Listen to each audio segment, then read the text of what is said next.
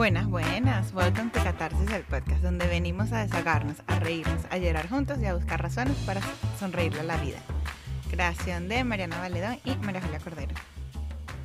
Hola, hola, ¿qué tal? ¿Cómo están? Sean todos bienvenidos a este nuevo episodio de Catarsis, el podcast. Bienvenidos, bienvenidos. ¿Cómo están? Bueno, este, primero que nada, quiero darles las gracias a todos por acompañarnos en esta segunda temporada.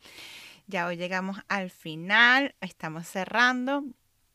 Y bueno, hoy es nuestro último episodio y con eso queremos compartirles un tema que hemos tocado durante toda la temporada de una manera u otra y vamos a hablar de empatía. Y para empezar, bueno, ¿qué es empatía? Para mí la empatía es como que la capacidad que tenemos de comprender y compartir los sentimientos de otra persona ante distintos tipos de experiencias. O sea, como que limpiarnos un poco la mente de juicios y mm, sin juzgar y sin ningún tipo de pensamiento, como que capaces de entender por lo que está pasando a la otra persona sin querer darle una opinión o cómo resolver el problema, sino simplemente ponerte en tus zapatos y sentir, esa persona está triste, ser capaces de entender que están tristes. Eh, pero poder conectar con ellos sin, ah, porque yo, yo lo haría de esta manera este, o de otra manera. Entonces, es, verdad, es en verdad escucharlo sin ningún prejuicio.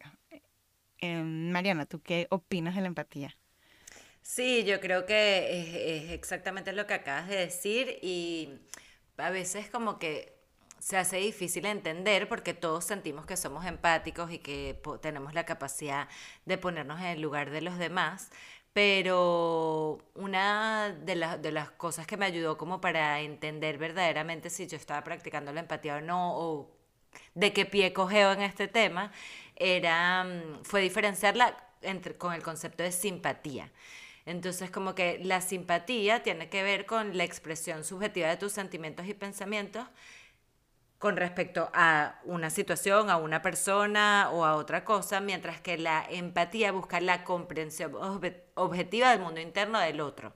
Es decir, como dijo María Julia, por ejemplo, si yo estoy practicando, si yo soy una persona que, que practica la simpatía, eh, si tú me cuentas un problema, yo te voy a decir, ay, mira, ya te tengo la solución, o mira, a mí esto me funcionó perfecto, o como que trato de, si soy una persona que tiende a solucionar las cosas, o sea, si I'm a fixer, si me gusta solucionar, eso, eso que tú me acabas de contar, lo que me va a provocar es como lástima o cosita o compasión, y yo voy a tratar de arreglar ese problema. Exacto. Mientras que a veces si mí me pasa eso bueno, creo que a todos nos pasa, porque es inevitable eh, caer en, la cuestión de comparar si tú has pasado por eso, cómo lo manejarías tú, porque bueno, son las únicas, el único set de herramientas que tienes.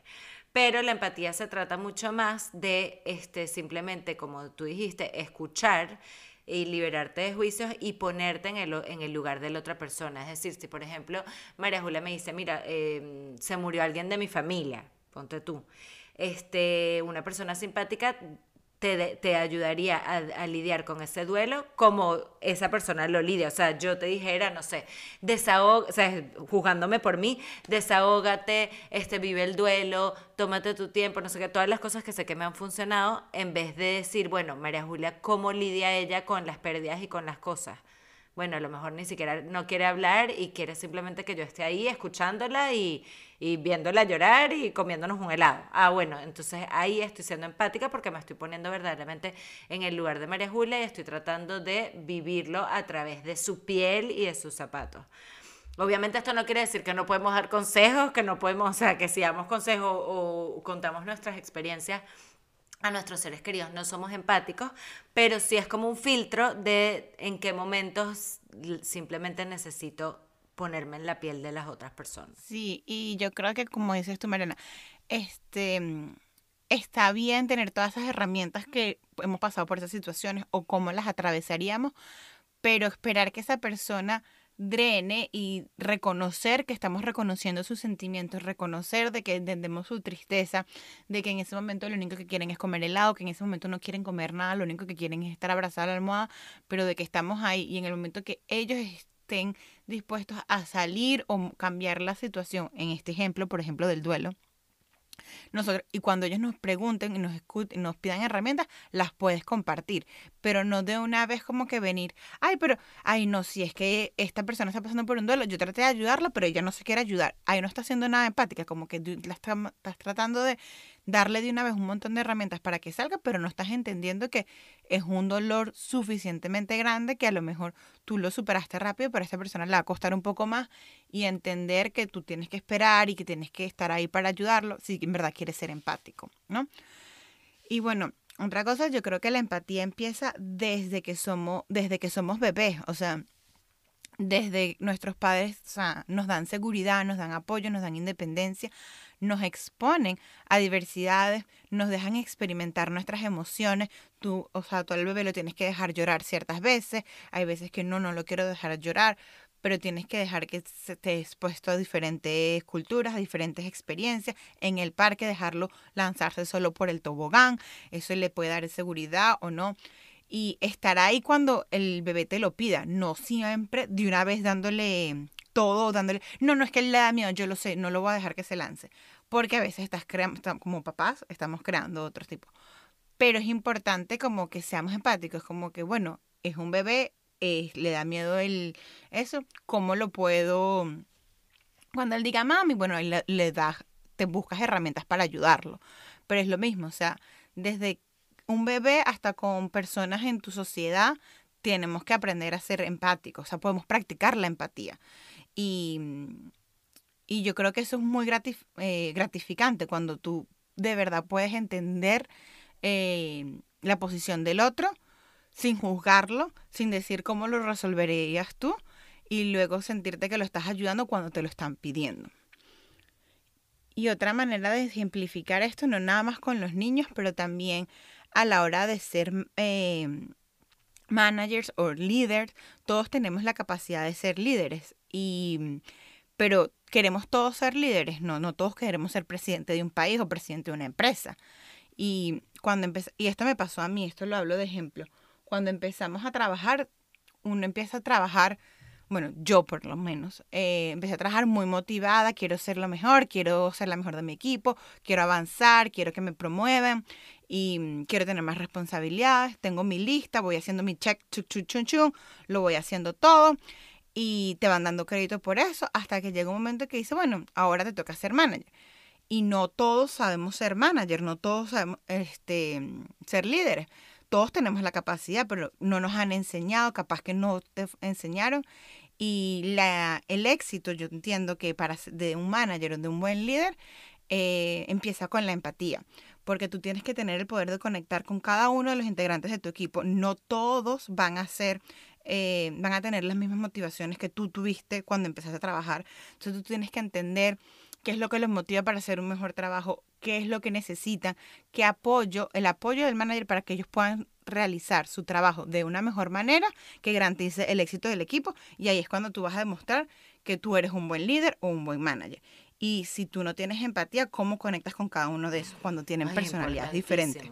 Pero ojalá todo el mundo tuviera ese, esa, esa herramienta de la empatía, porque verdaderamente que no hay cosa peor ni peor ambiente en un trabajo que cuando un jefe o un líder eh, no se está poniendo, o sea, no está explotando las mejores, en el mejor sentido de la palabra, las mejores cualidades de su equipo o como tú dices, motivándoles por donde, por donde de verdad los motiva, este, pues sería genial que... que sí, porque a veces ellos creen que lo que los motivó a ellos en algún momento cuando empezaron va a motivar a todo el equipo. Y no es así. O se olvidan, ni siquiera se ponen en el, en el principio de su carrera y, o sea, ya, ya eso es un principio. Si tú por lo menos estás pensando en lo que te motivaba a ti, bueno, al menos estás pensando en algo, pero hay veces que simplemente la gente se concentra en getting things done, hacer las cosas y listo, y no, no están pensando en absolutamente nada. ¿Cómo hacerlo? Sí, simplemente en el resultado enfocándose en como que yo tengo que cumplir este objetivo, necesito que todo el mundo lo haga. Si no lo hacen,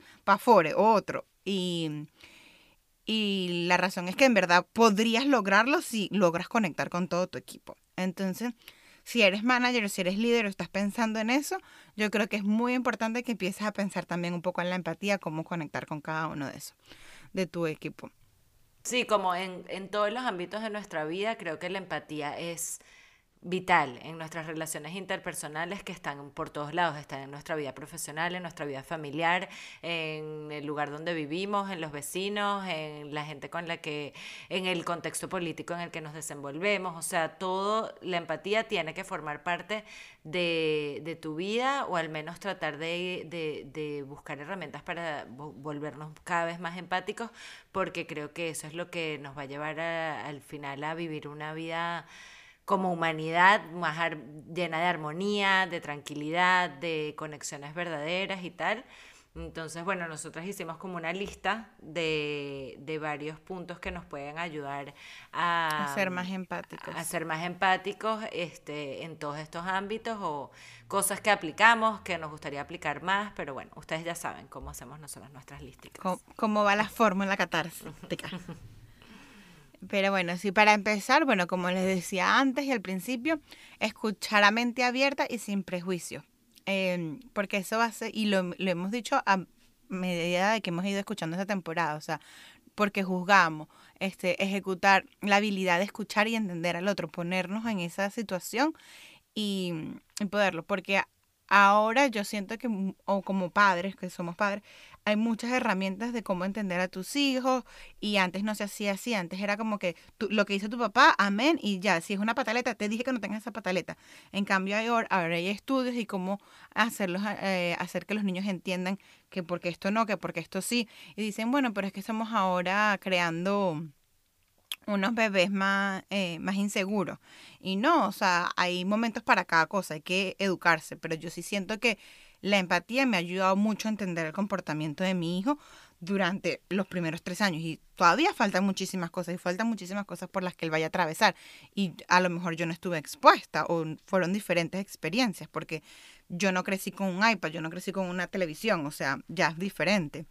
Y, y las herramientas que tuvieron mis papás en ese momento son diferentes a las herramientas que yo tengo. Pero siempre como que tratar de, de ver eso, lo que están, lo que están pasando y lo que necesitan en ese momento. Total. Y más allá de eso, porque a veces creo que esta parte de escuchar con la mente abierta y sin prejuicios, bueno, es súper complicado de aplicar, pero ya tenerlo en mente por lo menos nos ayuda a, resetear y cuando estamos juzgando muy rápido, bueno, recordarnos de esto y y volver a, tratar de enfocar un, entendimiento un poco más empático, pero también estar conscientes de que tendemos a ser fácilmente más empáticos con las personas a las que queremos, con las que nos rodean, con las que tienen las mismas creencias que nosotros, con los que, bueno, con lo conocido, porque obviamente es más fácil ponerte en el lugar de alguien que se parezca a ti. Entonces, este, el truco, o no el truco, el el obstáculo o la parte más difícil es tratar de ser empáticos con aquellos que son diferentes a nosotros. O sea, primero empezar con nuestro entorno, primero empezar con nosotros mismos, luego empezar con nuestro entorno y este, luego tratar de, ir un poco más allá y ponernos en los zapatos de, de, esas personas que son diferentes a nosotros y escucharlas o buscar información, porque a veces ni siquiera estamos expuestas a esos otros grupos o a esas otras personas, buscar este tipo de, de, personas diferentes a nosotros para crear puentes y, y abrir nuestra, nuestra mente y, y, eh, bueno, dejar a un lado los prejuicios, así sea por algún momento, para poder entender eso que, que esa persona que inicialmente no entendemos, tratar de entendernos para que, bueno, para poder eso, como que crecer como humanidad y tener mucha más armonía. Tal cual.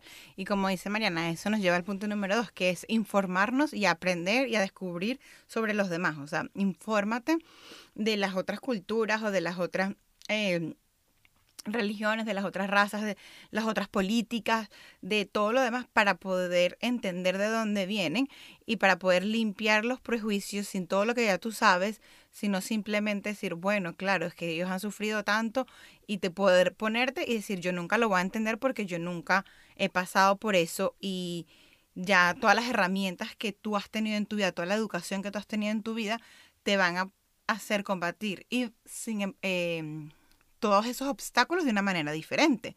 Pero esa persona no tuvo esas herramientas que tú tuviste, esa persona no tuvo la educación que tú tuviste. Y está todavía luchando cómo pasar ese obstáculo. Y a pesar de que tú sepas cómo pasar ese obstáculo, no quiere decir que con que tú se lo digas, él la va a saber pasar. Pero si tú no, a veces ni le interesa. O sea, a veces ni siquiera hay que, hay que entender que a veces la otra persona no, no, para esa persona eso que tú ves como un obstáculo no lo es porque ve la vida diferentemente. O sea, como que ese es el truco de la empatía, es como que no quieres cambiar a la gente, sino más bien informarte para entender y ponerte en los zapatos de esa otra persona que de repente tiene un argumento opuesto al tuyo y a ver, a entender si es, si es otro extremo, entender por qué lo cree, por qué lo piensa, por qué milita en ese tipo de pensamiento y ver cuáles son los puntos a, base de esa información. A juro, van a salir algunos puntos o algunos, este, sí, como hilos de encuentro en los que se pueden encontrar. Que tú con tus pensamientos y la otra persona no la vas a cambiar, ella no te va a cambiar a ti, pero informándote sobre ellos vas a poder saber, ¿sabes? qué hilos pueden conectar con, e, con esa otra persona. Totalmente. Y eso y hoy en día es muy importante poder tener esa empatía y poder tener esa capacidad de no querer cambiar a los demás, sino simplemente respetar sus conocimientos, respetar su cultura para poder convivir más en paz, porque nos estamos convirtiendo en una sociedad más global y con más diferencia. Y yo creo que, bueno, Mariana, tú y yo hemos estado muy expuestas al, al primer, cuando migramos de nuestro país. Entonces nos ha tocado aprender otras culturas y entenderlas sin querer cambiarlo. Pero eso yo creo que entre los líderes tiene que pasar más, entre la sociedad tiene que pasar más, entender, mira, esta persona viene diferente, nunca la voy a cambiar, es un inmigrante, es así, pero yo sé que es una buena trabajadora, en qué otras partes conectamos para que podamos seguir viviendo en esta sociedad. Y por eso es que yo siento que hoy en día falta mucho empatía, sino como que tú eres el inmigrante, pero tienes que comportarte como somos todos aquí y tienes que entender que esto es así. Y ya sé, yo sé que tú tienes un duelo migratorio, que tú tienes todo lo otro, pero yo le hubiese compartido así. Cambia, no está siendo empático. ¿Verdad? Sí. Entonces... Y como que este también esto no, esto no quiere decir que no haya un espacio para debatir ideas, pero para debatir las ideas y para poder hablar con estas personas que de repente no estamos de acuerdo o sí lo estamos, pero diferimos en la forma de expresarlo, cualquier cosa, este, la empatía te va a servir para que tu argumento sea efectivo y que si la otra persona por lo menos no está, no está de acuerdo, va a aprender a respetarte y va a decir, oye, yo no pienso como esta persona, pero mira cómo me lo explicó y como el respeto que me dio y cómo entiende lo que yo creo y lo que yo pienso y como también me siento respetada por, por, por la manera en la que me está tratando. Oye, tal vez si pudiéramos ponernos de acuerdo en esta otra cosa o tal vez oye, debería informarme, le abres una curiosidad con respecto a ese tema con el que estás hablando. O sea, creo que ah, en el debate hay espacio para la empatía. Mucho. Y, mm, y para minimizar ese odio o esas rabias que hay entre tantas cosas hoy en día. Este, otra cosa que a mí me parecía como importante recalcar, que creo que lo hemos dicho en muchos de nuestros episodios, es que el cambio está en ti. Yo sé que parece como una cantaleta, que todo es interno, que no sé qué, que, que hay, que come flor, que todo lo puedes cambiar desde adentro, pero es que es la verdad, porque nosotros somos las personas son espejos de nosotros mismos, o sea, nada de lo que nosotros este, sintamos o expresemos o todo viene de la otra persona, viene de ti. Entonces, si por ejemplo yo estoy discutiendo con María Julia y ella me está diciendo algo que me molesta y me da demasiada rabia y despierta eso en mí, claro, yo, ¿cuál es mi reacción directa? Es echarle la culpa a ella. es que ella es una intolerante porque llega y me dice esto, pero, pero al final no, al final de repente eso que me está diciendo María Julia me hace un efecto espejo y reconozco algo que no me gusta en mí ¿sabes? Y que, y que, me, y que me está generando pues rechazo. Entonces, por eso creo que como que el crecimiento todo tiene que venir interno y comenzar como desde actos muy pequeños. No es nada más cambiar el mundo, aquí que vamos a hacer un debate político y vamos a tumbar a Maduro o acabar con, con la, no sé, la gente que está de acuerdo no está de acuerdo con la vacuna. O, o sea, es como que esos son debates más grandes, pero para poder tener ese tipo de debates tenemos que primero estar claros con nosotros mismos, con nuestros pensamientos, cómo nos tratamos, cómo nos hablamos y todo. Por ejemplo, hay gente que de repente llega y que, ah, bueno, ahorita ya quiero empezar a hacer crecimiento propio. ¿Por dónde empiezo? Dame la lista, ¿no? No es la lista, es como que es escuchar tu intuición y, y hacer el primer baby step que te está diciendo y a partir de ahí viene la cadena, pues. Todo viene en baby steps. Y bueno, es evaluar nuestro comportamiento. O sea, es vernos hacia adentro, como hemos dicho antes, hacer una reflexión de cómo estamos haciendo nosotros, pero qué es lo que estoy haciendo mal. De verdad que soy empática, de verdad que no. A lo mejor, mira a tu alrededor. Date cuenta con qué personas podrías conectar más, cómo podrías conectar más.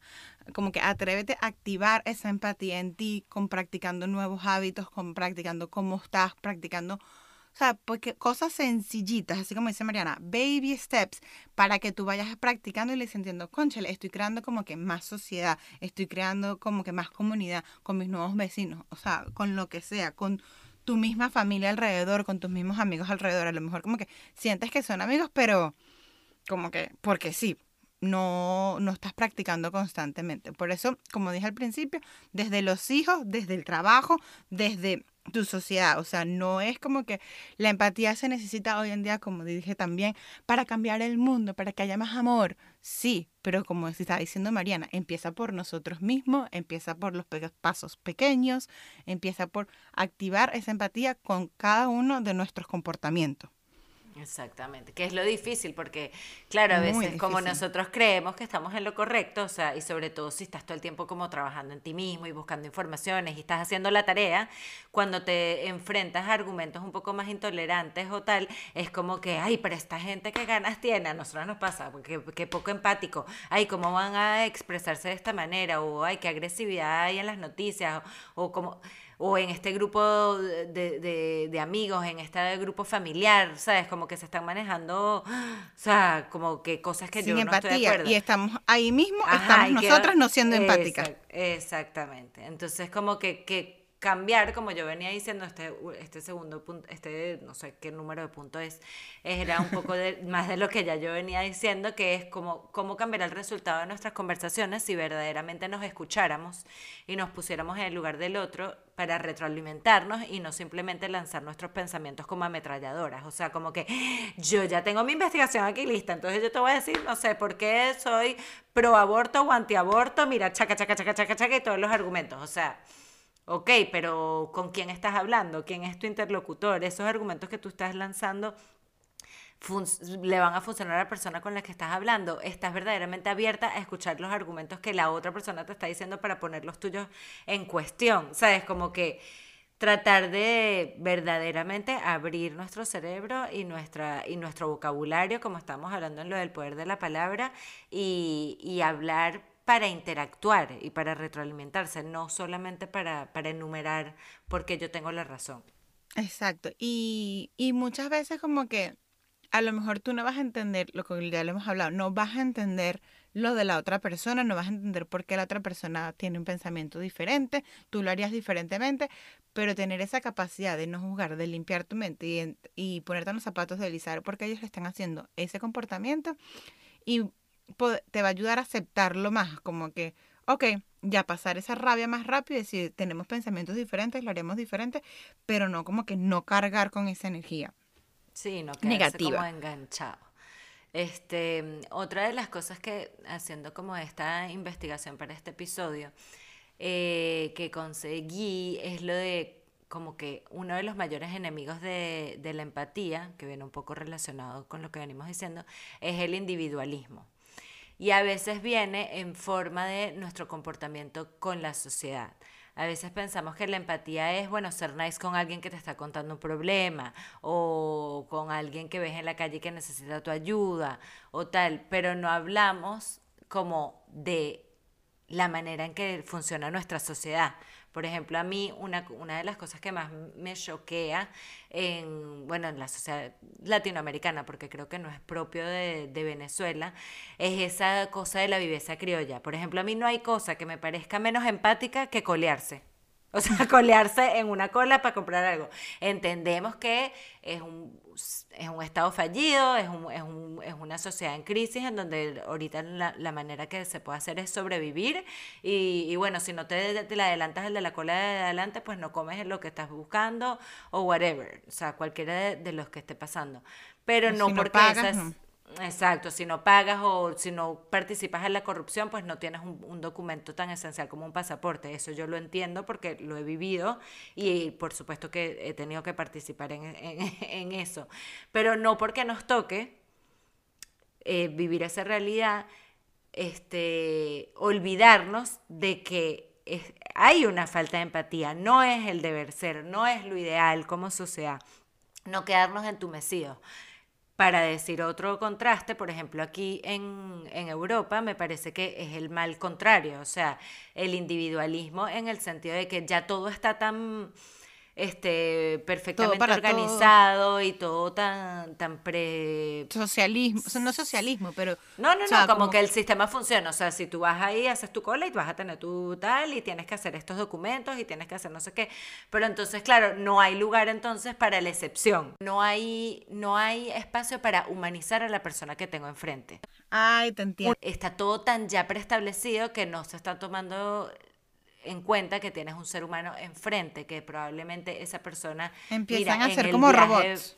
Exacto, como perdió. No se da cuenta que tiene un bebé en los brazos y que no tiene mil, mil horas para hacer la cola, entonces de repente hacer una excepción con esa persona. O sea, es como que es el extremo de lo cuadriculado que también cae en el individualismo. Entonces, no es una cuestión de subdesarrollo o desarrollo, es que el individualismo en cualquiera de sus formas y en cualquiera de sus realidades es un enemigo de la empatía a partir del momento en el que simplemente es como que un sistema Yo tengo un ejemplo de eso. A pensar en ti misma. O sea, estando en el aeropuerto también con un bebé, aquí es, en Canadá es como Francia, o sea, es como que todo está determinado, los sistemas funcionan, todo es así, y si es no, es no. Pero hay ciertas veces que tú dices, conchale, tienes que ser un poco más humano y tener esa ayuda, como tú dijiste ahorita, estás en la cola con un bebé, lo que sea.